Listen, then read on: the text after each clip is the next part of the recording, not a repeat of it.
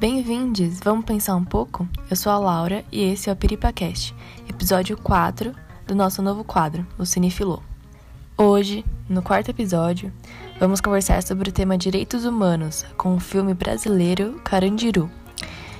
Nesse episódio, contaremos com a participação especial do professor Helenilson Mazari. Lembrando que esse podcast é um oferecimento do Centro Acadêmico Bento Prado Júnior, o Centro Acadêmico da Filosofia da UFSCar, em parceria com o projeto Mulheres por Elas, do coletivo Unidas pelas Mulheres de São Carlos. Esse projeto tem o objetivo de amenizar a problemática da pobreza menstrual na cidade de São Carlos. O link com mais informações e como contribuir para esse projeto vai estar na descrição. É, então eu vou pedir que o professor comece se apresentando, falando da sua experiência com o tema, e aí depois a gente começa a discussão. Tá certo, obrigado Laura, obrigado pessoal. É, eu vou fazer uma apresentação que na verdade eu acredito que já entra um pouco no assunto, porque na minha trajetória acadêmica, né, ele acabou entrando, não, não especificamente a questão do sistema prisional, um pouquinho, como eu vou falar, mas sobretudo a questão dos direitos humanos. Então, como a Laura me apresentou, eu sou o Helenilson. É, a minha formação inicial é em Ciências Sociais, pela Unesp de Araraquara. Depois de ter feito o curso, eu comecei a dar aula de filosofia, de sociologia.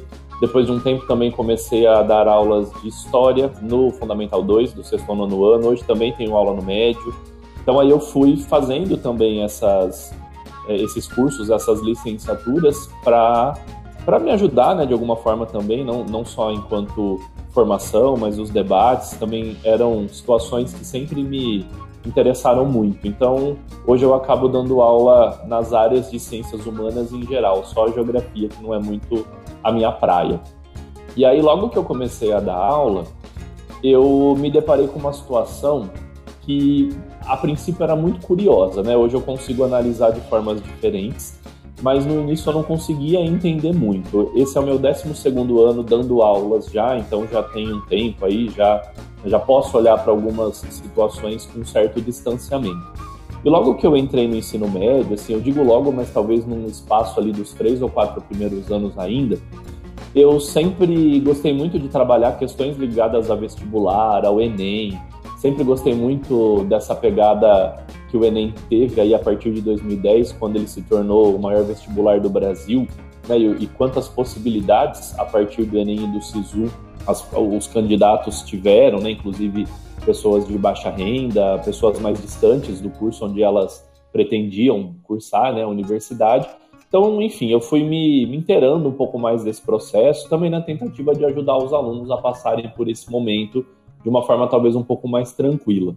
E a redação sempre me interessou muito, né? tanto que até hoje, mesmo como professor de ciências humanas, eu trabalho em um curso de redação justamente com essa ideia de repertório, essa noção de que é, né, a partir das nossas discussões nas áreas de sociologia e filosofia principalmente, a gente também consegue chegar ali a um texto mais legal, bem argumentado, enfim.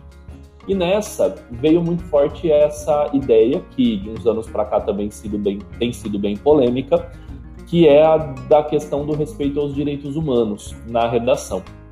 Né, o Enem, de alguns anos para cá, talvez ali desde já de 2010, são 10 anos, ele estabelece que o candidato coloque no final da sua redação uma proposta de intervenção e que ela respeite os direitos humanos. Para mim isso era muito óbvio, né? Porque eu não vou terminar uma redação dizendo que eu vou resolver um problema matando todo mundo, por exemplo. Mas eu percebi que de uns anos para cá, aí, né, já vou, vou dizer década de 2010, aí nesse início, sobretudo no meio com uma polarização política muito grande que só piorou dali para cá, é, eu percebi que os alunos vinham em uma pegada de que, olha, eu entendo que o Enem está pedindo, então eu vou cumprir, mas eu não concordo era uma minoria, tá? Eu vou dizer no presente, na verdade, porque eu ainda observo isso, assim, é uma minoria, mas é uma minoria barulhenta, né? É uma minoria que levanta essa discussão na sala de aula, que faz isso de uma forma muitas vezes sem argumento, de forma irresponsável, colocando a gente muitas vezes em saias justas, né, numa situação aí que a gente tem sido cada vez mais fiscalizado pelo nosso trabalho, sobretudo na área de ciências humanas, e aquilo passou a me intrigar muito. Falar, meu, o cara tá respeitando os direitos humanos porque ele é obrigado por conta da prova, né? E não porque ele acredita nisso, não porque ele acha que de fato o texto dele não é só o texto dele, né? O texto dele na minha cabeça representava o que ele é um pouco ali, né? O que ele que ele está defendendo, o que ele está argumentando. Comecei a trabalhar um pouco mais essa questão, assim, que, querer entender um pouco mais, né? O, o que são os direitos humanos de uma forma talvez um pouco mais profunda do que eu tinha até então, mas também entender o que estava acontecendo, né? Num Brasil que estava mudando ali politicamente e essa onda que acho que todo mundo conhece tá entendendo a, tudo que eu estou falando aqui, qual, qual é esse contexto, e tentar entender um pouco como é que os jovens viam essa situação. E aí, nesse caminho, em 2012, eu fui fazer uma especialização pela USP. Essa especialização se chamava Ética, Cidadania e Valores na Escola. Perdão, era Ética, Valores e Cidadania na Escola, enfim. É, e aí lá a gente teve um módulo que era muito específico sobre direitos humanos. E não foi, não foi de propósito assim que eu fui procurar. Na verdade, essa especialização apareceu meio que por acaso. Eu vi que o tema era interessante, mas fui buscar e durante o curso me interessei cada vez mais. Tanto que o meu TCC dessa especialização foi sobre a visão dos professores de filosofia e de sociologia sobre os direitos humanos, para tentar entender um pouco melhor o que estava rolando ali com os meus colegas, né? Como é que eles estavam vendo essas questões. Enfim, bem resumidamente, naquele momento eu, eu entendi que esse sentimento não era só meu, né, que muitos outros professores estavam entendendo que alguma coisa estava mudando e que esse debate estava indo para um outro caminho, né, que era estranho para a gente até então discutir direitos humanos de um ponto de vista de opinião, né, do concordo ou não concordo. Enfim, aquilo obviamente foi mudando um pouco a minha prática também, a maneira como eu passei a discutir isso com os alunos já de início, né? Não, não mais como um assunto óbvio, mas sim algo que merecia uma atenção, um debate, enfim, mostrar todo o contexto de surgimento enquanto currículo, né? Eu acho que isso também é importante de ressaltar. Os direitos humanos na escola, eles é, passam todas as nossas práticas, a maneira como eu lido com as pessoas, né, como eu trato os meus alunos, os meus colegas, tudo isso faz parte ali de um debate dos direitos humanos, mas fora isso é currículo. Então chega a um determinado momento, principalmente na disciplina de história, quando se fala do contexto pós Segunda Guerra Mundial, e na de sociologia, e aí acho que cada rede vai dar uma cara, né? Seja lá quando a gente fala sobre construção de direitos, sobre movimentos sociais, enfim, tem uma série de assuntos que dá para encaixar. É, e aí eu comecei a entender que esse currículo talvez estivesse sendo muito questionado, dado uma certa polêmica tal. Comecei a trilhar um caminho para um possível mestrado, para mim ainda estava um pouco distante da minha realidade. Eu pensei em fazer logo que eu me formei, não rolou, desencanei por um tempo. E lá em 2017 acabou acontecendo, quase 10 anos depois de eu me formar, eu passei no programa de educação profissional aí da UFSCar e fui desenvolver justamente isso. E aí eu inverti o foco. Né? Na minha especialização eu tinha estudado a visão dos professores sobre os direitos humanos e agora eu quis estudar a visão dos alunos.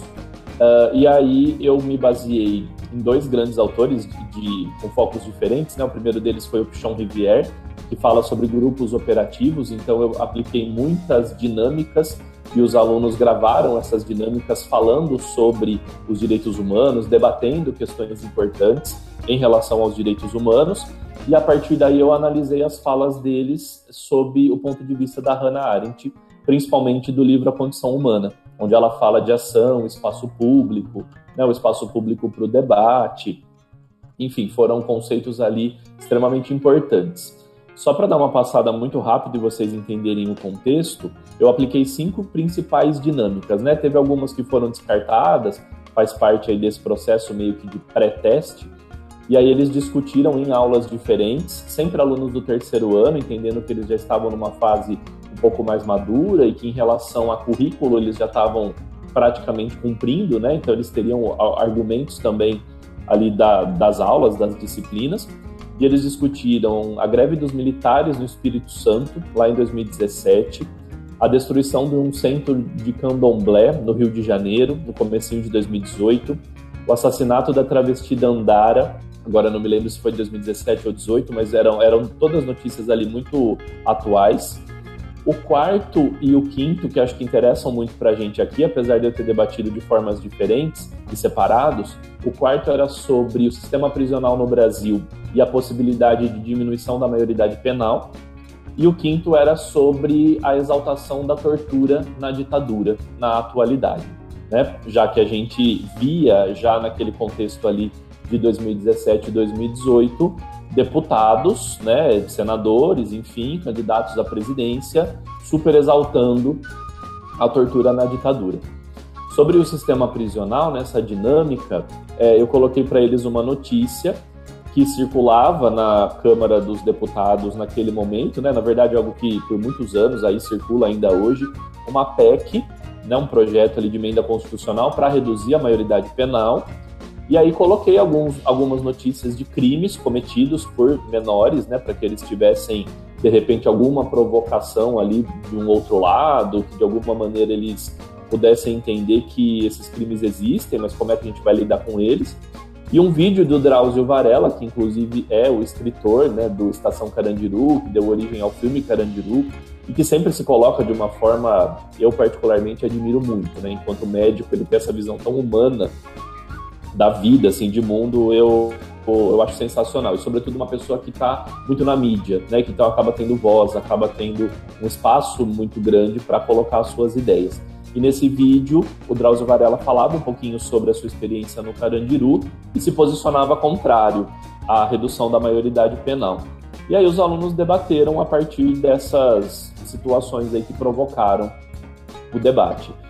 No fim das contas, eles chegaram muito à conclusão de que né, não se conformavam com o sistema prisional brasileiro, com a superlotação, que os jovens, no fim das contas, iam, de, entre aspas, aqui aprender né, esse mundo da criminalidade, porque esse era, na verdade, um dos argumentos do Drauzio Varela, e que, portanto, não era interessante reduzir a maioridade penal, isso não significa que você não vai punir.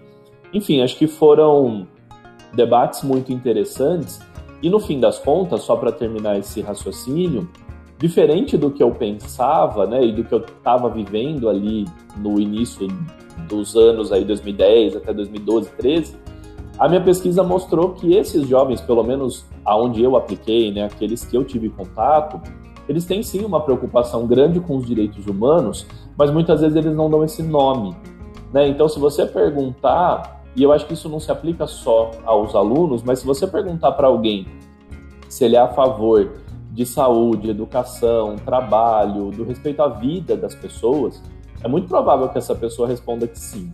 Mas se você fala se ele é a favor dos direitos humanos, criou-se de algumas décadas para cá uma coisa pejorativa, né? Como se não, peraí, deixa eu pensar que acho que isso não.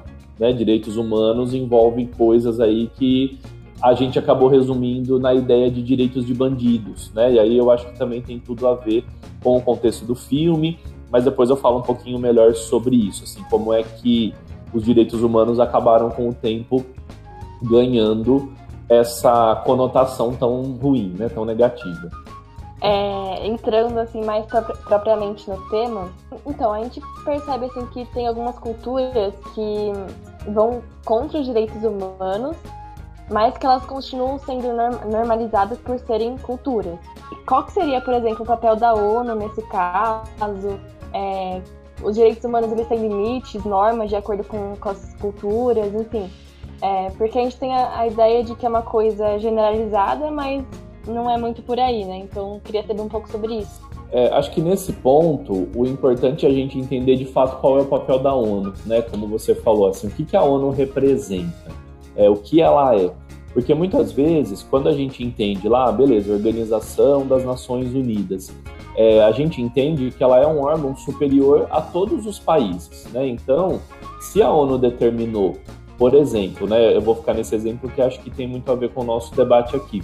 Mas se a ONU determina lá em 1948 30 artigos e chama isso de direitos humanos e todo mundo precisa cumprir, então teoricamente ninguém pode descumprir, né? Fica óbvio aí essa questão de que, ué, mas se tá lá que eu preciso respeitar a vida, eu não posso matar ninguém. Né? O Estado, legalmente ou oficialmente, também não deveria matar ninguém. Então, é, eu penso que mais do que entender a própria questão da cultura né, e do quanto é complicado esse debate por conta também do, do, respeito às culturas e aquilo que foi construído, ainda que as culturas não sejam estáticas, né? Então elas vão se transformando com o passar dos séculos, das décadas ou mesmo dos anos, é, e entender o papel da ONU. Né? A ONU surge no contexto pós Segunda Guerra Mundial, justamente para tentar barrar qualquer tipo de situação que lembrasse a Segunda Guerra Mundial. Né? Então, assim, a Segunda Guerra foi o maior conflito que a humanidade já viveu.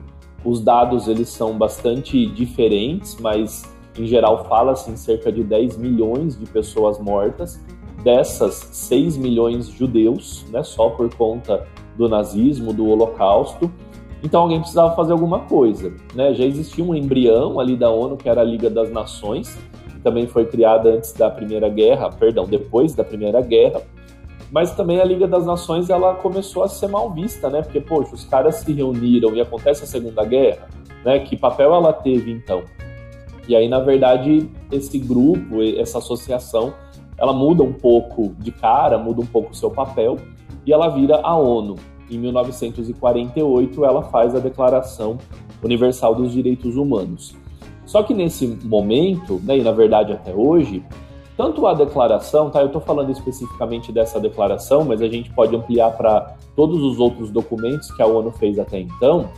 É, eles nunca tinham sido, acho que essa é uma observação bem importante, nunca tinha existido na humanidade documentos desse tipo que valessem internacionalmente. Então também era algo que a humanidade não sabia lidar ali, né? Mas, poxa, o meu país determina tal coisa, a minha cultura determina outra, e agora eu vou ter que seguir uma, um órgão aí que surgiu, sei lá por quê, e os caras vão impor como eu devo viver ou não. E mesmo quando as pessoas entendiam a importância, ainda ficava um pouco essa coisa, né? Tá, mas no meu país não existe uma lei que garanta isso. No meu país a gente sempre fez dessa maneira, agora a ONU está dizendo que é proibido. Então, a ONU, ela teve, e na verdade ela tem ainda hoje, um papel de elaborar acordo, elaborar compromisso, mas a prática depende de cada país. Né? A imensa maioria dos países na época já concordam com a Declaração Universal dos Direitos Humanos e se comprometem a colocá-la em prática. Né? Então, olha, eu acho que isso está tão interessante que eu vou colocar em prática.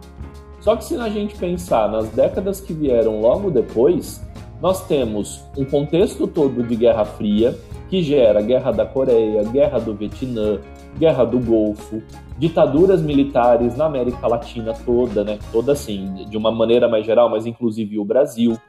E aí, todo esse contexto desrespeita os direitos humanos. Então a gente acaba tendo uma questão de teoria versus prática, porque esses países concordam a coisa assim meio que pega bem, né? Você falar que ó, tem aí uma associação, uma organização que é internacional e a gente vai concordar com o que ela está dizendo, mas na prática isso foi sempre muito diferente.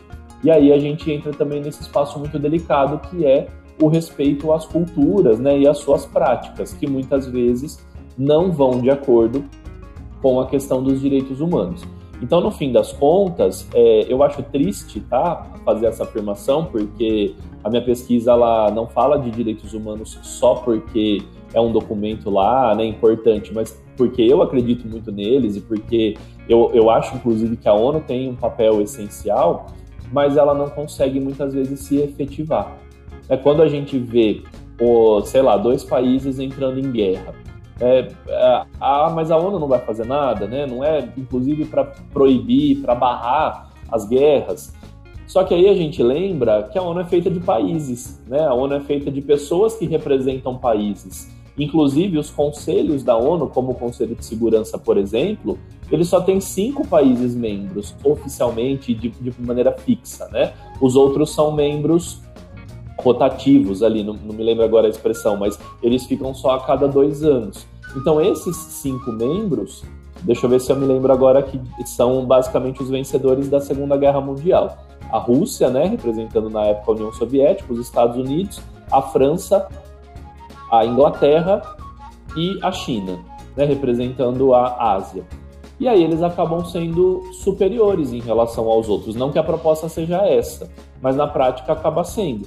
Então, quando eu lembro que os direitos humanos foram feitos por pessoas, que eles são praticados ou não, porque eles passam por, eles passam por pessoas, por aprovações ou reprovações, isso acaba deixando a gente um pouco pessimista, mas acaba explicando né, o porquê que muitas vezes ele não se efetiva. E, e, a própria ONU tinha muito essa noção na época, tanto que a presidente da Comissão dos Direitos Humanos, logo no início, quando eles foram oficializados e nos anos seguintes, que era a Eleanor Roosevelt, ela já falava muito sobre isso. Tem um discurso dela que é muito interessante, onde ela fala que não adianta a ONU impor os direitos humanos se as pessoas individualmente não praticarem. Né? Não adianta eu esperar do meu prefeito, do meu presidente, do meu vizinho, se eu não fizer, se eu não agir de forma a respeitar os direitos humanos de todas as pessoas que me cercam. Essa é uma fala importante, interessante e otimista da parte dela, né? Do tipo, olha, juntos faremos a diferença, mas é pessimista quando a gente pensa, poxa, então realmente talvez a ONU não vá fazer muita coisa, né? Se depender de cada pessoa individualmente, aí a coisa talvez não role. Então é nesse sentido que a gente ainda tem muito problema. Se eu particularmente acredito muito na ONU, nas suas declarações, nos seus documentos, mas a eficácia, a efetividade deles ainda tropeça e muito nas legislações de cada país e às vezes não só na legislação, mas na vontade né, de se colocar em prática. No Brasil, a gente percebe em alguns lugares, ambientes, tipo, por exemplo, os presídios mesmo, né? Que os direitos eles estão suspensos, né, como se não tivessem validade dentro desses ambientes. E tem alguns especialistas que falam que os direitos, a democracia no Brasil é geograficamente localizada. Então, só as regiões mais ricas teriam é, esses direitos garantidos. Né? Então, como que a gente faz para garantir é, direitos para esses grupos que são marginalizados? Que difícil, né? Porque eu acho que a gente acaba sempre esbarrando na questão da teoria e da prática, de novo, né? Porque é, em geral, tá? Eu não sou da área jurídica, né? Mas em geral as pessoas costumam elogiar as leis brasileiras, né? A nossa Constituição, que é a de 1988, ela foi apelidada de Constituição Cidadã, né? Ela foi extremamente festejada quando ela foi é, aprovada, inclusive porque ela representava a quebra definitiva com a ditadura militar. Então é óbvio que nós temos ainda muitos caminhos a percorrer, demandas que foram surgindo ou se intensificando de lá para cá, já são mais de 30 anos, mas a gente tem leis, né? A gente tem, quando a gente lê os artigos da nossa Constituição, eles são, na teoria, maravilhosos, né? Porque eles vão falar de igualdade, eles vão falar de uma série de situações que respeitam completamente os direitos humanos. Inclusive, essa nossa Constituição, ela foi muito baseada na Declaração Universal da ONU. O problema, de novo, é a sua efetivação. Né? E aqui eu vou citar o Gilberto Dimenstein, que morreu esse ano, bem precocemente. É, o livro dele, mais conhecido, Cidadão de Papel, é muito simples, né? Talvez todo mundo já tenha ouvido falar. Eu costumo dizer que é um livro bem escolar, assim, porque ele traz uma discussão muito aprofundada, mas a gente consegue trabalhar isso já com adolescentes, né? No ensino médio ele é um livro bastante didático, muito explicativo. E ali ele traz uma discussão muito importante e triste também no fim das contas, que vai ser refletida ali no nome do seu livro, né, o Cidadão de Papel, porque nós temos uma cidadania no papel, né? Nós temos uma cidadania teórica, mas na prática a gente não consegue vê-la. O Brasil é um país que tem uma democracia formal, a nossa legislação, a maneira como a nossa política é organizada é democrático. Né? Nós somos a República Democrática do Brasil. Porém, é, substancialmente, isso não acontece. Né? Então, aí a gente opõe esses conceitos do que é democracia formal e o que é democracia substancial.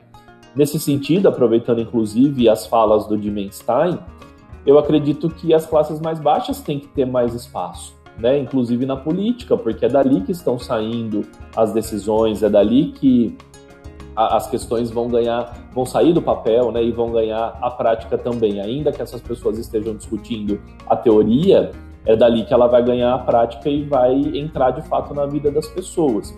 E aí nesse ponto tem uma outra questão pessimista, uh, ou que talvez né, a gente precise melhorar aí nos próximos anos, que é a questão da consciência de classe, né? Porque as pessoas de classes sociais mais baixas, elas ainda são representadas por pessoas de classes mais altas. E aí a galera não tá falando a mesma língua. Né? O cara tá lá decidindo pelos mais pobres, mas a mentalidade, a realidade dele não é aquela. Né? Ele não sabe realmente o que é passar fome, o que é não ter de moral, enfim, e tantos outros problemas que vêm dessa extrema desigualdade social. Então, tomar a política, né, não só no sentido de uma revolução, que também seria interessante, mas no sentido de é, ocupar mais esses espaços, né, pessoas mais pobres, pessoas negras, pessoas, enfim, minorias políticas de forma geral, né, mulheres, nós temos tão poucas mulheres ainda representando a política, e quando temos, né, são tratadas com um machismo tão tradicional ainda. Então, é, eu, eu acredito muito nisso, assim, mas para isso a gente precisa ter uma mudança de mentalidade, inclusive dessas pessoas em geral, entenderem que, olha, essa galera não me representa, né? Eu preciso achar alguém que de repente está falando a mesma língua que eu. Para finalizar esse ponto, eu também gosto muito de citar aquela frase do Aristides Lobo. O Aristides Lobo era um jornalista na época que a República no Brasil foi proclamada, e ele escreveu um, um artigo no jornal, já na época, no mesmo dia, foi publicado, dizendo que o povo assistiu aquilo bestializado. Né? Talvez vocês já tenham ouvido essa frase. Só que o Aristides Lobo, ele, ele vem numa pegada crítica, assim, de olha, o povo estava ali feito besta, sem entender o que estava acontecendo. Tanto que muita gente fala que achou que era uma parada, né? Tipo um desfile militar ali, porque tinha uma aglomeração, mas não sabia exatamente o que reforçando que o povo brasileiro sempre foi excluído, marginalizado da política. Mas algumas décadas depois, vem o José Murilo de Carvalho, que é um grande historiador brasileiro, se apropria desse termo bestializados, escreve um livro, inclusive, chamado Os Bestializados, mas ele inverte um pouco essa situação. Ele fala: ó, será que o povo estava bestializado porque não foi chamado, né, não foi convidado a participar?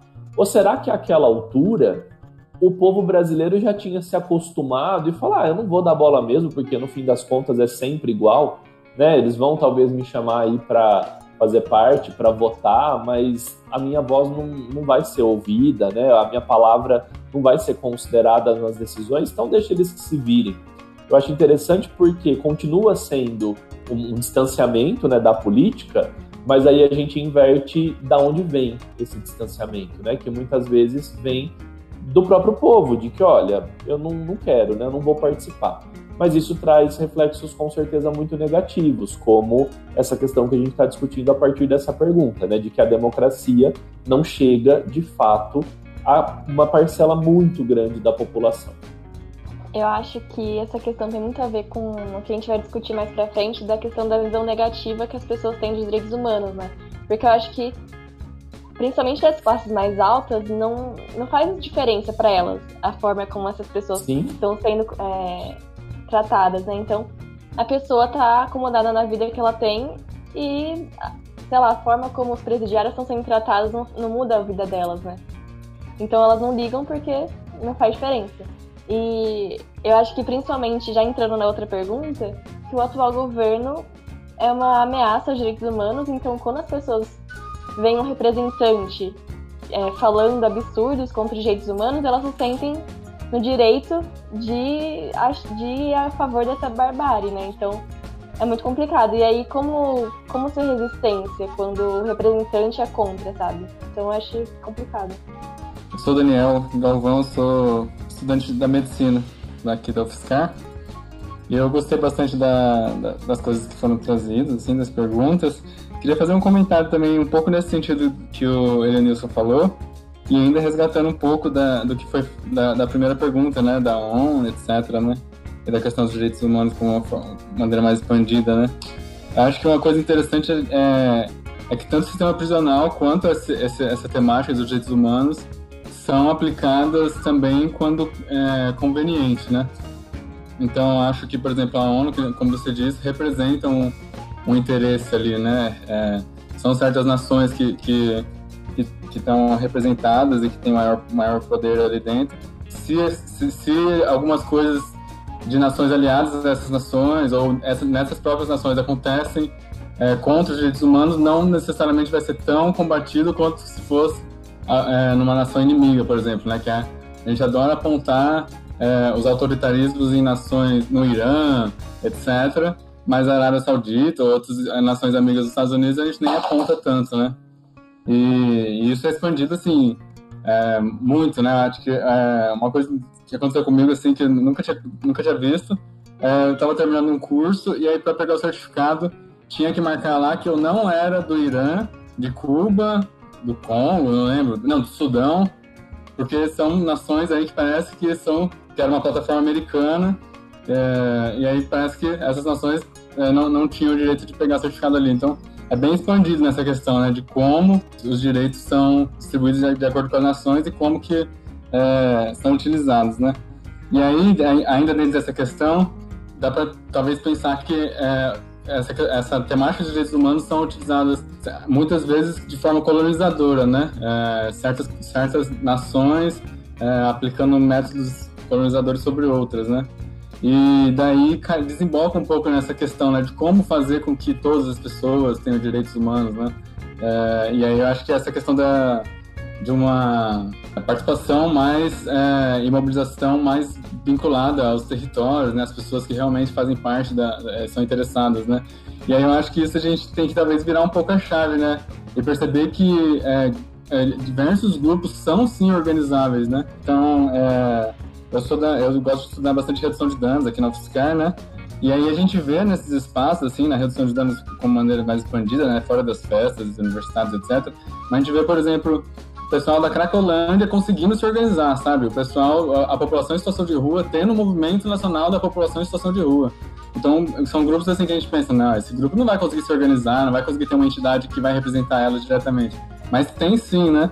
É lógico que, por exemplo, a população prisional é, uma das características é, iniciais do sistema prisional é você impedir qualquer tipo de, de tentar impedir qualquer tipo de, de, de, organização ali dentro, né? Qualquer tipo de comunicação com o ambiente de fora, etc. Mas se a gente é, estimular e participar, né, nós mesmos também dessas entidades, a gente pode ver que é sim possível se organizar, né? Essa ideia de que é, a realidade não é histórica, na verdade é sim, a gente consegue modificar historicamente, né?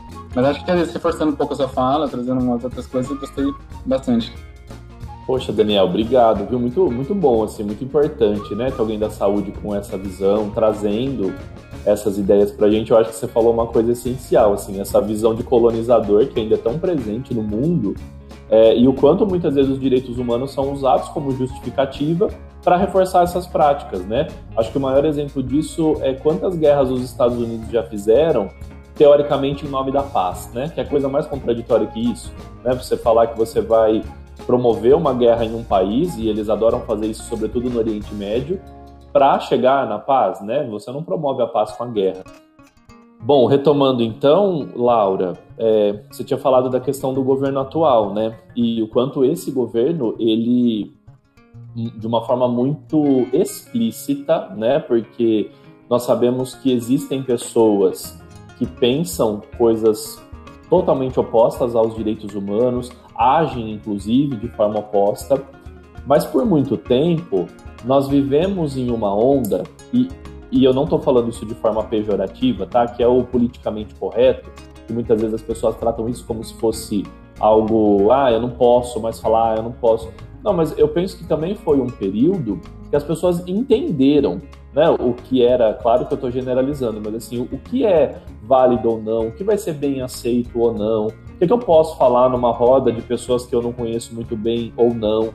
Hoje isso se inverteu, né? Hoje as pessoas elas estão escancaradamente é, disseminando aí os seus discursos extremamente violentos e discursos de ódio anti direitos humanos com uma naturalidade muito grande, porque tem plateia, né? E, é, essas pessoas elas se apoiam e elas elegeram um governo assim porque elas se sentem representadas. Né? Se nós pensarmos que a base da democracia é a representatividade, tudo bem, eu vou ter que engolir um governo porque eu fiz parte de uma minoria que não votou e aí eu vou ser governado por outro. Tá, isso é o princípio da democracia. Mas se eu pensar que a maioria se sente representada por um discurso desse, é muito triste, né? Não é só triste, é revoltante. Porque a gente tem aí de uns 10 anos para cá no Brasil, eu tô falando números meio que aleatórios, tá? Mas eu acho que de uns 10 anos para cá isso cresceu muito, que esse discurso de ódio se tornou um discurso político, né? Tudo é político, mas ele ganhou a política, ele foi eleito à presidência, né? O discurso de ódio em si, que não é só uma pessoa, é o que ela representa. Então, eu sinceramente não tenho, pelo menos aí para um médio prazo, curto ou médio, grandes esperanças, né? Porque a gente está vivendo em um contexto em que esse discurso só se intensifica e a pandemia aí veio para mostrar ainda mais, né? Um contexto totalmente inusitado, que não é somente brasileiro, o mundo passando por uma pandemia, mas aqui no Brasil os políticos lidando com ela de uma forma muito específica, negacionista, inclusive, né? E aí a gente chegou num ponto que a gente anda pela rua. Agora mesmo eu precisei sair um pouquinho antes aqui dessa fala e eu vejo as pessoas de uma forma muito naturalmente circulando pelas ruas, supermercados lotados, comércio aberto.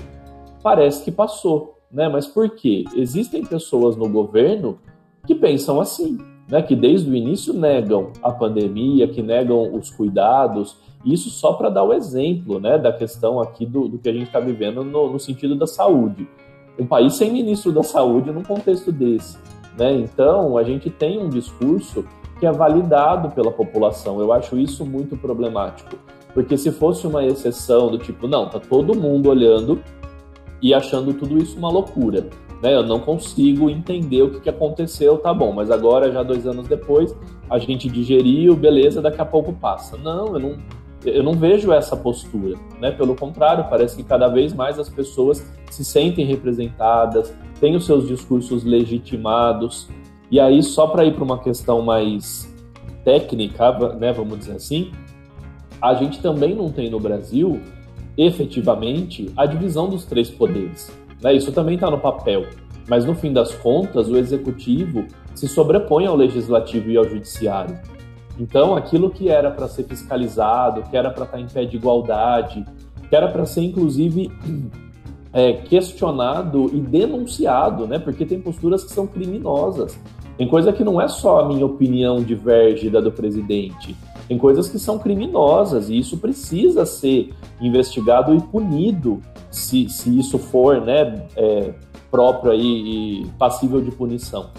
Mas não, né? Porque o executivo ele acaba se sobrepondo em relação aos outros poderes. Isso quando os outros não estão também juntos, né? Num, num acordão, como a gente ouviu falar aí há alguns anos. Então, ainda é muito complicado. Assim, tenho, ando tendo dificuldades para ter esperança nesse contexto. Acredito ainda na educação como um caminho, ela pode promover uma mudança de mentalidade, mas isso é médio e longo prazo. Né? A gente tem ainda muito espaço para esses discursos na mídia eu penso que a mídia também, alguns anos atrás, alimentou esses discursos, até achando que era piada, né? Do tipo, nossa, eu preciso mostrar o que esse cara tá falando, porque não é possível, né? É, é muita boçalidade, é, é engraçado ouvir o que esse cara fala. E de repente as pessoas estavam se identificando e votando numa pessoa assim. Né? Então, a mídia dar espaço para esses discursos também é muito complicado. Só que hoje a gente está falando de uma mídia que é muito aberta, né? A internet está aí e aí a gente consegue falar e postar e ter um alcance muitas vezes grande com um vídeo que eu fiz da minha casa, né? Eu não preciso estar numa emissora de televisão aberta. Então isso é ainda mais complicado. Mas eu, eu também penso isso, viu? Não é, não é bem o, o foco aqui da pergunta, mas não estou falando de maneira nenhuma em censura, mas eu acredito que alguns discursos deveriam ser banidos da mídia, como não se faz apologia ao nazismo na Alemanha, por exemplo. Né? Então, você ir a público ser racista, homofóbico, xenofóbico, seja o que for, não cabe, né? não, não, não deve ser ouvido, não tem que ter palanque para isso. Mas a gente ainda tem, e grande.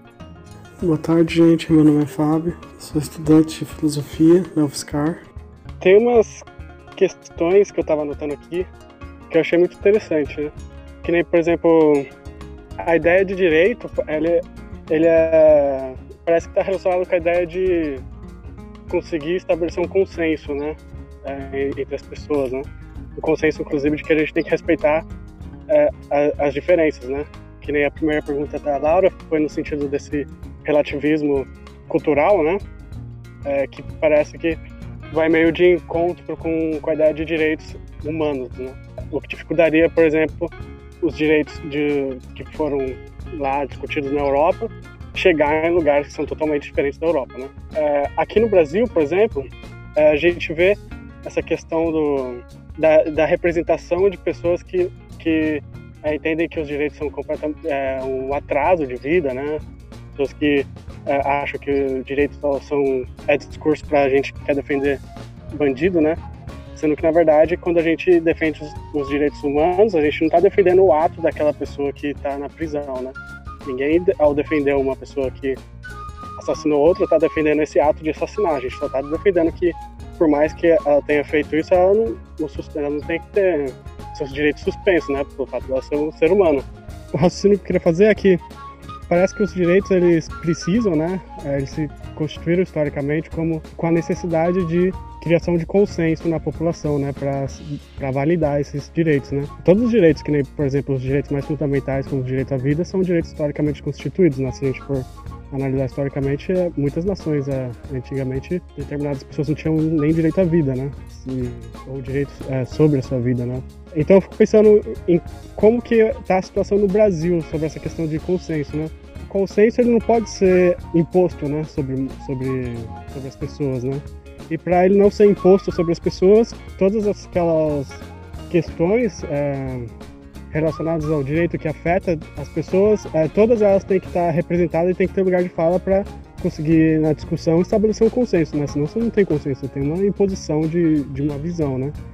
E aí o professor falou sobre a questão de, por exemplo, quantas mulheres tem no, no Congresso no Brasil, quantas mulheres tem no, no é, fazendo política no Brasil, né? A gente sabe que é, não, é, não é proporcional, né? E aí tem a questão, por exemplo, do direito ao aborto, que no Brasil é, é, tem se levantado muito essa questão ultimamente, que é, as mulheres não têm direito ao aborto, né? O direito ao aborto ele seria daquela espécie de direito social que é, a tecnologia de, de Estado poderia é, contribuir, né, para garantir um direito que a, a, mulher tem sobre o seu corpo, sobre a sua vida, sobre como você não tem muitas mulheres para é, na política, você acaba não, não, conseguindo garantir esse direito no Brasil.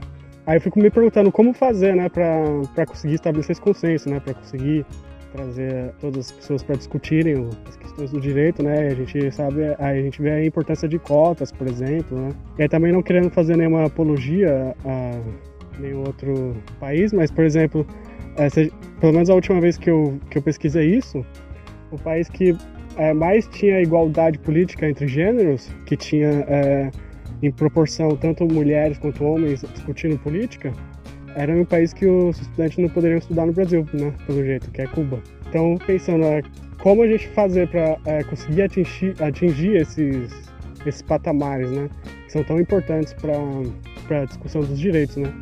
Por exemplo, é, os presidiários não têm quase lugar de fala nenhum no Brasil, né? É, é, acaba chegando nesse estado de, de exceção que tem no, nas prisões, né? E uma outra coisa também que o professor estava falando sobre a superlotação, que é também já entrando um pouquinho no aspecto do filme, né? É, que é como no, no século passado, né? Uma coisa que vem causando muito superlotação é a questão do proibicionismo, né? O Daniel trouxe a questão da redução de danos. A redução de danos é uma, uma luta por conquistar direitos, né? A saber, o direito de, das pessoas de, por exemplo, usarem drogas, porque eu sei que essa questão é muito polêmica, né? Eu não sei quanto vocês, a gente está familiarizado com isso, mas é o proibicionismo ele, é, ele, traz muitas consequências graves no, no, mundo, né? Inclusive, a questão de dependência química é, é gerado por proibicionismo. O proibicionismo é uma forma de necropolítica também, né? Tem especialistas nessa, nessa questão que falam que para você chegar em uma política que seja tão racista quanto a política proibicionista, você teria que voltar para a época da escravidão, né? Para ter uma noção. O proibicionismo é o, é o que mais coloca pessoas pretas na cadeia, né? E, o, e a questão de proibir drogas, é, ela, ela fura dois, as duas espécies de direitos, né? Porque Norberto Bob é um, um, cara que, que eu gosto de ler, que ele tem um livro chamado Era dos Direitos. Ele fala que os direitos ele tem duas espécies, né? Os direitos de liberdade, que são os direitos em que o, o Estado não poderia intervir negativamente nas pessoas, né? E tem os direitos sociais, em que o Estado utilizaria das tecnologias né, conquistadas para é, garantir direitos das pessoas, por exemplo, a saúde, por exemplo, a questão do aborto, essas coisas, né? E a redução de danos que o Daniel trouxe é uma, uma tecnologia desenvolvida para para fazer com que, por exemplo, essa foi uma questão que apareceu muito no filme, que foi a questão da, da AIDS, né?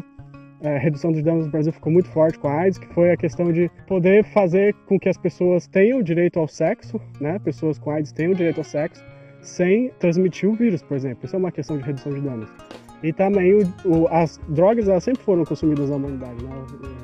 Desde as épocas mais remotas, as drogas sempre foram consumidas, né? E também é, a questão de utilizar a tecnologia da redução de danos para que as pessoas possam usar drogas sem ter grandes consequências, sem, por exemplo, cair numa questão de dependência química ou cair em questão de, de danos da saúde, né? Então seria uma intervenção é, da tecnologia para garantir um, um direito social. E além disso, com o proibicionismo, além de recusar essa esse direito social recusa também o direito de escolha do, da pessoa, né? Ele não poder o, utilizar drogas por, por ser proibido, ele não poder ter essa escolha, né? Por se considerar que as drogas levam a, a problemas, é, por exemplo, sociais. Mas o que não faz sentido nenhum, né? Porque, por exemplo, assassinar já é proibido, então não tem o porquê você proibir, por exemplo, o uso de maconha, o uso de, de cocaína. Então, na prática, o que a gente vê é que é, essa, essa proibição de drogas, na verdade, só, só é uma, um subterfúgio né, para colocar pessoas pretas na cadeia, porque pessoas brancas, via de regra, não tem grandes consequências com isso. Né?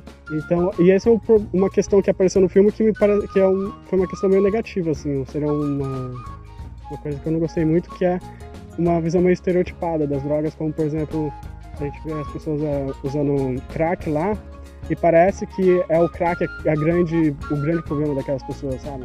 Não, é, não são as más condições que elas têm, são a negação dos direitos, né? não, são a, é, não é nada disso, né? É o crack. E a gente vê, tem muitas pesquisas nesse sentido que mostram que as pessoas que usam crack, elas só usam crack porque para se manterem vivas, né? Porque elas estão em uma condição assim tão ruim, uma condição humana tão ruim, que elas só conseguem encontrar alívio é, utilizando drogas, né? Então, na verdade, é, se não tivesse essas drogas, eu acho que elas não teriam nem direito à, vida, sabe? Aí cairia muitas questões assim, de suicídio, enfim, essas, essas questões assim. Carandiru é um filme de drama brasileiro de 2003, dirigido por Hector Babenco. É, Trata-se de uma superprodução baseada no livro Estação Carandiru, do médico Drauzio Varela, onde ele narra suas experiências com a dura realidade dos presídios brasileiros em um trabalho de prevenção à AIDS realizado na Casa de Detenção de São Paulo. A história do filme, então, se passa nessa notória Casa de Detenção de São Paulo, que é conhecida popularmente como Carandiru. O filme conta as histórias de diferentes detentos do local através da visão do médico que vai à prisão para então tratar os presos medicamente em prevenção contra a AIDS. São mostradas condições desumanas da prisão, como a superlotação das celas, a falta de controle que os carcereiros têm, enfim, condições extremamente desumanas. Várias histórias são retratadas, variando de toxicodependência até assassinatos, lutas familiares e romance. Os prisioneiros são humanizados para o espectador a contarem suas histórias. O filme se encerra fazendo referência ao massacre de 1992, ocorrido no local, onde 111 prisioneiros foram mortos pela polícia. O presídio foi usado para a realização de algumas cenas antes de ser demolido em 2002. Essa questão de tratar direitos humanos de uma forma pejorativa tem muito a ver com a questão do sistema carcerário. Né? Então a gente acaba unindo um pouco aí as duas ideias. O Brasil ele tem um histórico que é colonial, né? Então, assim, tantas relações que a gente tem hoje ainda refletem a maneira como a colônia foi organizada aqui. E na época do Brasil colônia, a prisão era sinônimo de um local de sofrimento. Então, assim, você vai ficar lá sofrendo, pagando, né, sendo punido pelo crime que você cometeu, mas depois disso você ainda vai ser torturado, inclusive pode ser morto, né, porque a, a pena de morte também era permitida nesse período legalmente, né? Fora aquelas que já aconteciam também muitas vezes de forma naturalizada. Então a prisão era uma espera, né? Porque o pior ainda estaria por vir. mas ainda assim ali, obviamente, não era um ambiente nada agradável. Já na Constituição de 1822, que é a nossa primeira Constituição, né, do pós-independência, a gente tem mudanças importantes. Então, assim, começa-se a pensar a prisão como um espaço que precisa tratar essas pessoas melhor ou que elas precisam de alguma forma ser produtivas. Então, vem muito forte essa ideia de que o preso precisa trabalhar, mas a mentalidade continua a mesma, né? Na verdade, é a mesma ideia. A próxima Constituição, que já é republicana, de 1891, reforça muito essa noção do trabalho, principalmente um trabalho agrícola, o Brasil ainda era muito rural, né? Então o trabalho agrícola fica como algo muito intrínseco ao preso, então ele tem que trabalhar. E aí, nesse contexto, na verdade, quase 30 anos depois, mas ainda nesse contexto, é que o Carandiru é inaugurado lá em 1920, em São Paulo, e como a Laura deu um contexto aí do filme, ele era um presídio modelo. Né? Ele foi considerado, nas suas primeiras décadas de funcionamento, como um modelo internacional. E, e foi, inclusive, o maior, né, não só da América Latina, mas do mundo até por um tempo. E aí, então, depois, né, logo nas próximas décadas, a gente tem superlotação, enfim, aí nós começamos a ter problemas que são próprios dos presídios até hoje. Quando vem a ditadura militar, a gente tem uma outra categoria de preso que são os presos políticos. E a partir de 1982, nas eleições estaduais, onde as pessoas já puderam votar, né, as de presidente ainda não, mas esse movimento para a eleição direta cresce muito, principalmente em São Paulo e no Rio de Janeiro, que na época as eleições foram vencidas pelo Franco Montoro em São Paulo e pelo Leonel Brizola no Rio de Janeiro, os dois, mesmos de, mesmo sendo de partidos diferentes, eles começam a propagar um discurso de que esses direitos humanos que eram tão reivindicados para os presos políticos, né? Porque cresce muito esse movimento de que, olha, o cara está preso injustamente, o cara não pode ser torturado, os direitos humanos não são, não, não prevêem esse tipo de tratamento. Só que aí esses dois governadores, já na década de 80, eles trazem isso para todos os presos, essa ideia de que nós temos ainda alguns, né, ali já tinha tido a lei da anistia, pouquíssimos presos políticos, então, nesse momento, então eles começam a querer estender essa possibilidade de tratar presidiários com a partir né, dos direitos humanos, independente do que eles estavam fazendo ali, do que levou ele à prisão. E aí isso começa a gerar um monte de controvérsia. Né? E ali no final da década de 80, começo da década de 90, que a gente tem um crescimento muito grande dessa noção de que necessariamente direito humano é direito de criminoso.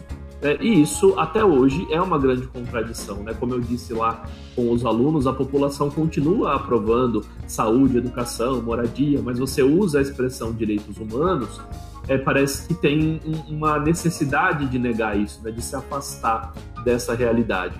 E aí a gente tem na década de 90, a partir, né, mas na verdade até hoje, órgãos policiais, uma mídia muito sensacionalista, que reforça muito essa visão negativa, né, sobre os direitos humanos. De lá para cá a gente não se livrou muito, na verdade, dessa visão, né, dessa, desse entendimento de que direitos humanos são, é, como muita gente gostava de dizer, né? Faz tempo que eu não ouço essa expressão, mas direitos humanos para humanos direitos, né? Isso pegou muito numa época como se o cara que está preso ou, enfim, outras pessoas, outros grupos não tivessem a mesma possibilidade de ter é, acesso a esses direitos humanos. O Fábio falou da questão do aborto, né? Aí eu tava pensando assim que eu sempre fico tentando encontrar tipo a raiz da questão. Então, direitos humanos, assim. Muitas pessoas que, que são contra e que têm uma visão negativa são muito. usam muito a religião como uma base, assim. Então, a questão da moral e tal, que para mim é uma coisa muito hipócrita, assim, porque as pessoas elas estão muito preocupadas com a vida alheia, com o corpo alheio, por exemplo, a questão do aborto.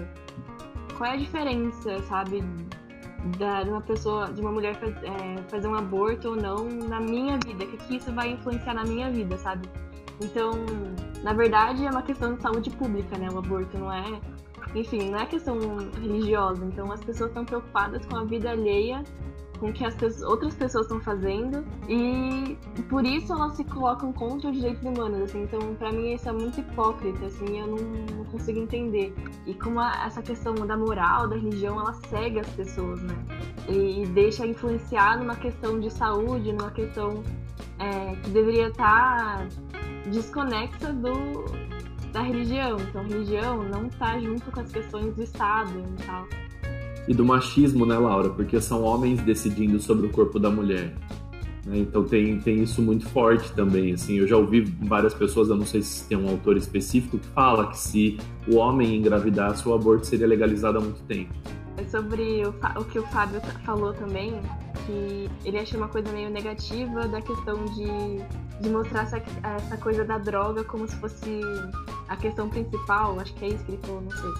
Mas assim, eu, eu enxerguei isso de outra forma, assim, porque ao mesmo tempo que tinha isso, eles mostravam também o lado humano dos prisioneiros. Então, eles contavam a história deles. É, então, para mim sempre tinha esse contraponto, mostrava essa questão dentro da, da cadeia e aí mostrava a história deles. Então, era como se estivesse humanizando e, e tornando mais sutil, sabe? Como se mostrasse que eles são pessoas comuns que têm angústias, quereres, desejos, mas que entraram na cadeia por algum motivo e lá dentro se transformaram ou não, não encontram possibilidades lá dentro e aí entram pra esse caminho, sabe? Não sei se, se eu entendi bem, mas eu enxerguei bem isso. Assim.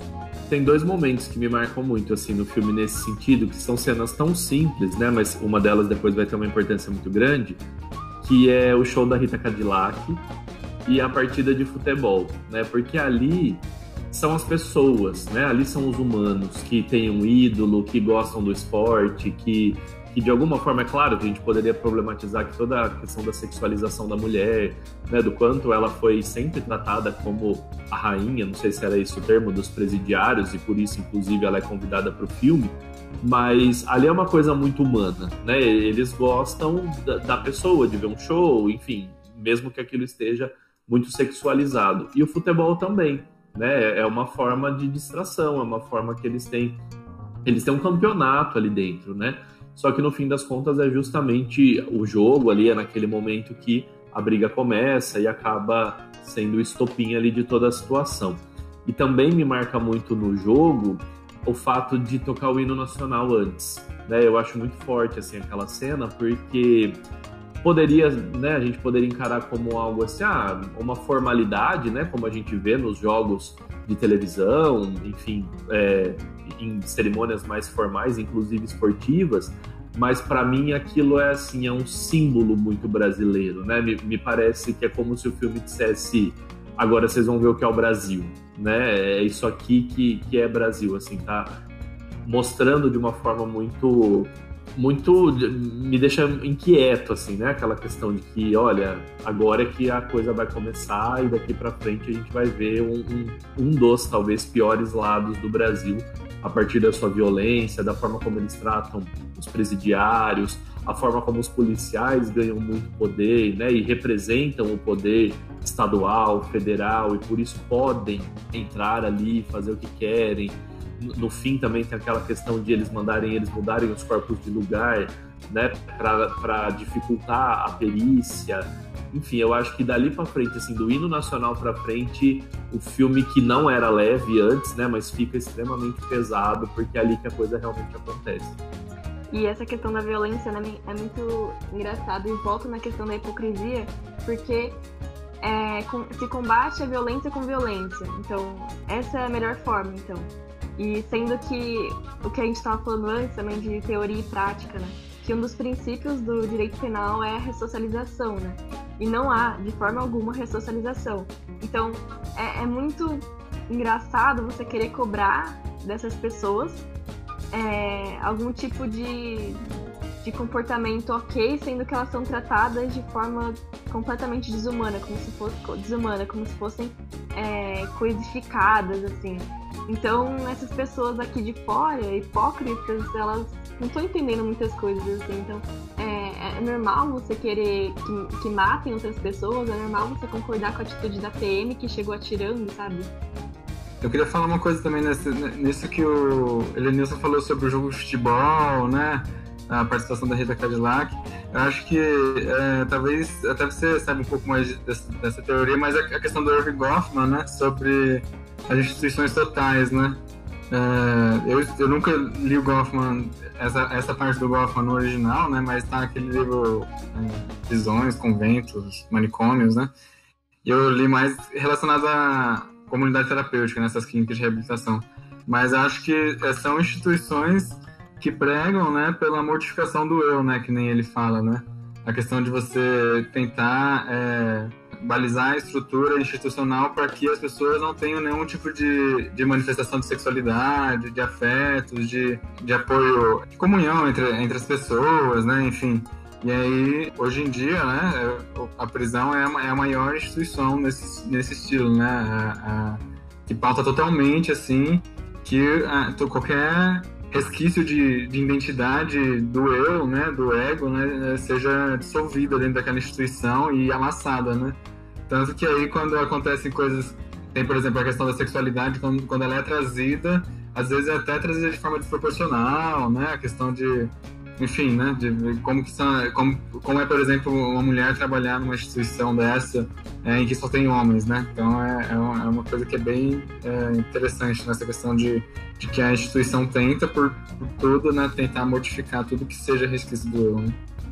com, com essa ideia do Goffman, né, também dá para ligar muito com Foucault, né, que fala muito sobre essa questão, vigiar e punir é um clássico nesse sentido também de, de que essas instituições como o presídio, escola, hospitais, as pessoas estão ali sendo vigiadas o tempo todo. Se elas saem do que é estabelecido como algo mais padronizado, elas vão ser punidas, né? E é o que está acontecendo ali, numa escala né, desproporcional, como o Daniel falou, mas é o que acaba na morte dos 111 presidiários ali, né? Um massacre, na verdade. Uma coisa que eu queria comentar também, ah, eu queria confirmar, eu queria concordar com a, com a Laura sobre essa questão também de, do filme não pegar uh, as drogas como se fossem uh, a causa fundamental da, do problema daquelas pessoas. A questão que eu tava, o ponto de vista que eu tava analisando quando eu falei isso é a questão de que, por exemplo, o, o Zico, eu acho que é Zico o nome do rapaz que foi morto com 30 facadas, né? Ele foi morto depois de, de, uma, de uma alucinação lá, né? Depois de, de usar crack e tal, e jogar água quente na, na mão dele. O que eu queria dizer é que a forma como foi representado parece que são as drogas a real causa da, da problema daquelas pessoas. Como, por exemplo, Ezequiel. Mas depois que a Laura falou, eu fiquei lembrando também, teve uma parte assim que o Ezequiel falou que nada nunca deu certo na vida dele. Ele, fala, ele falava Ezequiel em terceira pessoa, né? Então ele fala, ah, na vida, na vida do Ezequiel nada nunca deu certo, sabe? Então, é de fato, é, aparece essa, essa questão deles como humanos, realmente, né? Enfim, as drogas parecem. Depois que a Laura chamou atenção, realmente parece que as drogas são só mais um elemento, né? É, e uma outra coisa que eu queria comentar também, eu acho que aquele espaço em que hoje, que hoje em dia é o, é o Parque da Juventude, ele deveria merecer muito, muita mais atenção da, da sociedade, porque é questão de pesquisa, assim, sabe? Porque quando eu morava lá em São Paulo, eu morava perto do, do Parque da Juventude, né? É, então, tipo, eu cresci muito frequentando aquela biblioteca lá. Principalmente a partir dos 15 anos, assim, que eu tive a, a loucura de querer entrar na, na faculdade. Eu ia estudar muito lá. E, é, nossa, aquela, aquele espaço geográfico, sabe? Ele é um espaço geográfico muito simbólico. Porque hoje em dia ele é um parque, né? E, mas ainda tem resquícios de quando era, era prisão, né? Então, tipo, você senta nas cadeiras e embaixo tem os, os, os laços assim, que provavelmente eles prendiam a perna dos prisioneiros, não sei como é que era. É, você tá andando assim, tem as árvores, tem o parque, e de repente tem a, a, as colunas assim, que antes era, era as celas. Então é, é um espaço geográfico assim, muito no sentido de ser ambíguo, sabe? Você tá, hoje em dia você tá ali se divertindo tal, mas antigamente é, era um espaço em que se realizava necropolítica, né? Se matava deliberadamente pessoas, né? É, eu sou Matheus, eu sou aluno da filosofia do primeiro ano. Eu assisti o filme um pouco antes da reunião começar, então eu ainda estava com ele na cabeça, assim, eu estava só pensando em coisas. E um dos pontos que me pega muito são dois pontos que eu gostaria de comentar e eles começam em um momento do filme que eu comecei a sentir que ia acontecer alguma coisa, e eu já sabia de toda a história do Carandiru, mas o filme ele vai indo num crescendo, em que a partir de um momento você só. O meu coração, pelo menos, começou a apertar, assim, eu comecei a falar que a gente tá chegando naquele momento, né? Tem um personagem, eu não consegui entender o nome dele o filme inteiro, eu não entendia se era Teixeira ou Teixeira.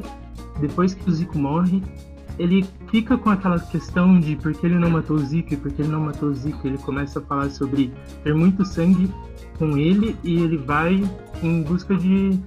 É, ele se encontra na igreja em algum momento e durante o massacre, um personagem que eu imagino que tenha sido ele, eu não consegui enxergar direito assim, mas uma pessoa coberta de sangue, passando a mão no rosto assim também, coberta de sangue, eu tive a sensação de que era ele, sabe?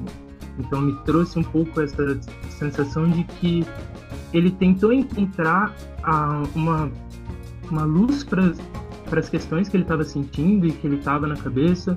E quando ele encontra, o Estado vem e meio que retira isso dele, sabe? Traz de novo o sangue que ele tinha dito que ele tinha largado, que ele não queria mais vinculado a ele. Uma, a outra coisa em relação a Ezequiel no momento em que eles matam o Zico também, o Majestade vai falar com ele e começa a falar, tipo, ah, então, o que, que é dois anos para 20 para você? Você tem AIDS, sabe?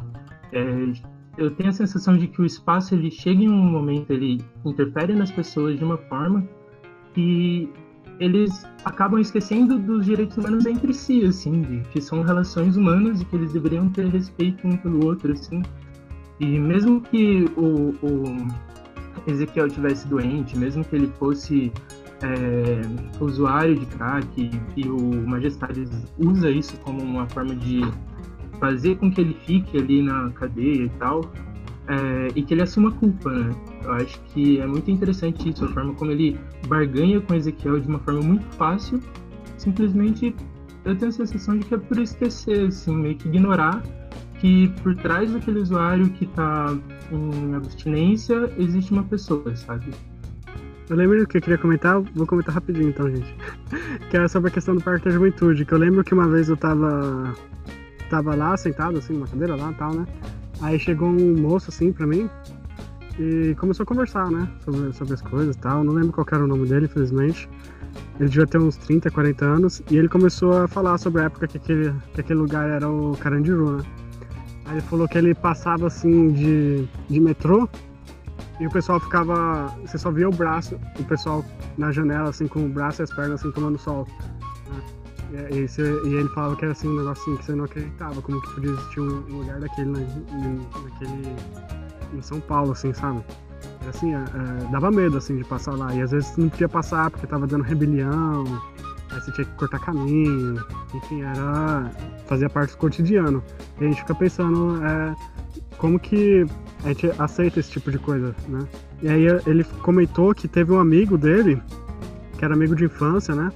Que era, que era negro, né? E tava numa, na cena de, de um crime lá, que tinham roubado alguma loja, não sei, não lembro direito. Ele tava na cena do crime. E aí os policiais chegaram e acharam que ele era suspeito, levaram ele pro Carandiru. Aí nunca teve julgamento dele, né? Ele ficou lá uns dois anos, né? É, no Carandiru. E, e, e, esse cara que tava sentado comigo às vezes visitava ele, né? E ele falou que um dia, é, assim, foi questão de, de, uma semana, assim, ele tava lá visitando tal, tava tudo bem, ele ainda tinha esperança de ser julgado tal, e de, de provar a inocência dele. E aí na outra semana ele foi tinham matado ele, ele tinha morrido, né?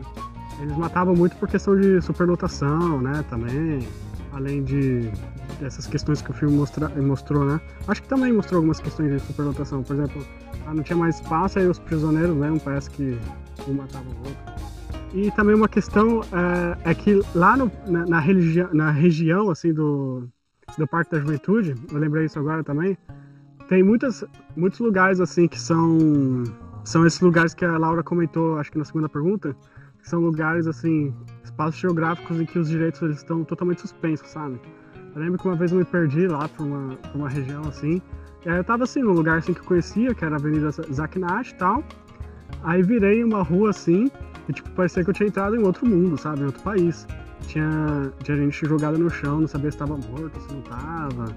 Enfim, acho que um lugar daquele lá. É, essa que é, é uma questão que, sabe, me intriga muito. Como a gente conseguir levar a democracia para esses lugares? Porque de fato não tem, sabe? Se, se acontecer algum, algum crime lá, vai o policial lá, mata o cara na frente de todo mundo, vai embora e, como, que, como que eles vão fazer alguma coisa? Aparece depois no, no jornal que ah, policial matou um vagabundo, não sei o que, traficante, enfim, toda essa questão, né? Uma questão também que eu, que eu achei bem interessante é que é, a figura do médico no filme tá meio que representando uma pessoa comum e que entra naquele ambi ambiente. E eu achei muito legal a forma natural e profissional com que aquele personagem lidou com a, com a situação. Então, é, sem nenhum pré-julgamento ou, ou coisa do tipo, assim. E também, por ser é, um médico, né, o, o, filme trouxe muita questão também da AIDS, né, que é, eu enxerguei também muito como uma, uma forma muito boa de passar informação de um jeito muito leve para as pessoas. Então, a questão da Rita Cadillac também, é, achei que foi muito, muito boa essa parte, porque foi uma parte muito informativa mesmo, muito acessível, né?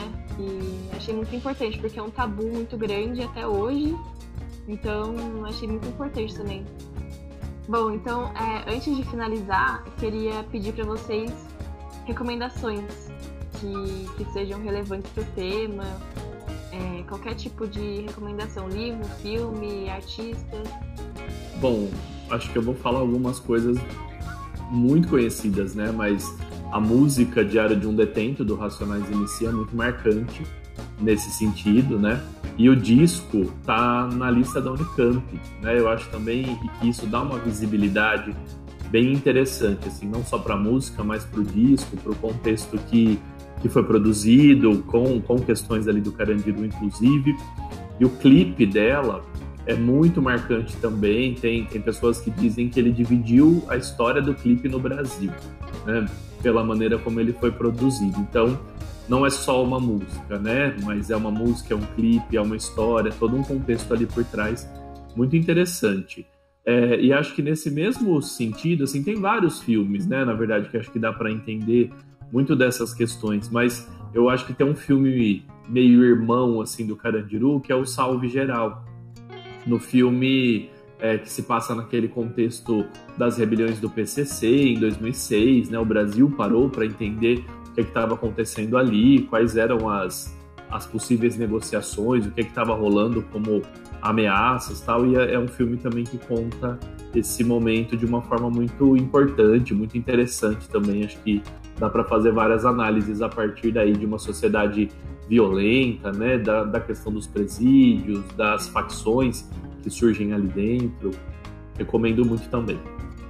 Eu vou recomendar também um filme que, chama, que a gente já discutiu aqui, eu acho, que é Nise, O Coração da Loucura, que é um ambiente é, diferente né, do que a gente discutiu aqui de presídio e tal, mas também é um lugar de pessoas que são bem marginalizadas, né, que são centros psiquiátricos e que trata muito essa questão da falta de, dos direitos humanos. É, e é um filme que eu gosto muito e que trata da vida da, da Nise da Silveira, né, que entrou em contato com isso, com esse ambiente e que é, transformou essas pessoas através da arte, né. Então é um filme que eu gosto muito e que também traz também a enfermeira que ajudou a Nise, era a dona Ivone Lara, né? Que eu fiquei sabendo disso e também achei maravilhoso, então é um filme que eu recomendo muito. Eu gostaria de recomendar um filme, ele não é brasileiro, não tem tanta relação com a nossa é, realidade, mas é um filme que trata sobre a, o, o, sistema carcerário, assim, é um, ele se chama O Experimento de Aprisionamento de Stanford, que é em relação a um experimento de aprisionamento mesmo, que os professores pegaram um grupo de alunos e aí eles tiraram na sorte para ver quem ia ser carcereiro e quem ia ser encarcerado. E se passa, assim, se passam seis dias, e é o máximo, assim, que o experimento consegue aguentar por conta de exatamente das relações de poder. Eles mostram muito como as relações de poder mudam as pessoas e fazem com que elas tratem as outras de outra forma. Bom, então é, queria agradecer muito a Elenilson por ter aceitado. Foi muito legal e agradecer a todo mundo também que participou. Eu que agradeço, viu? Muito obrigado pelo convite, fiquei muito feliz, acho a discussão também extremamente importante, espero ter colaborado aqui um pouquinho. Obrigado mesmo pela receptividade. Obrigada e até o próximo episódio.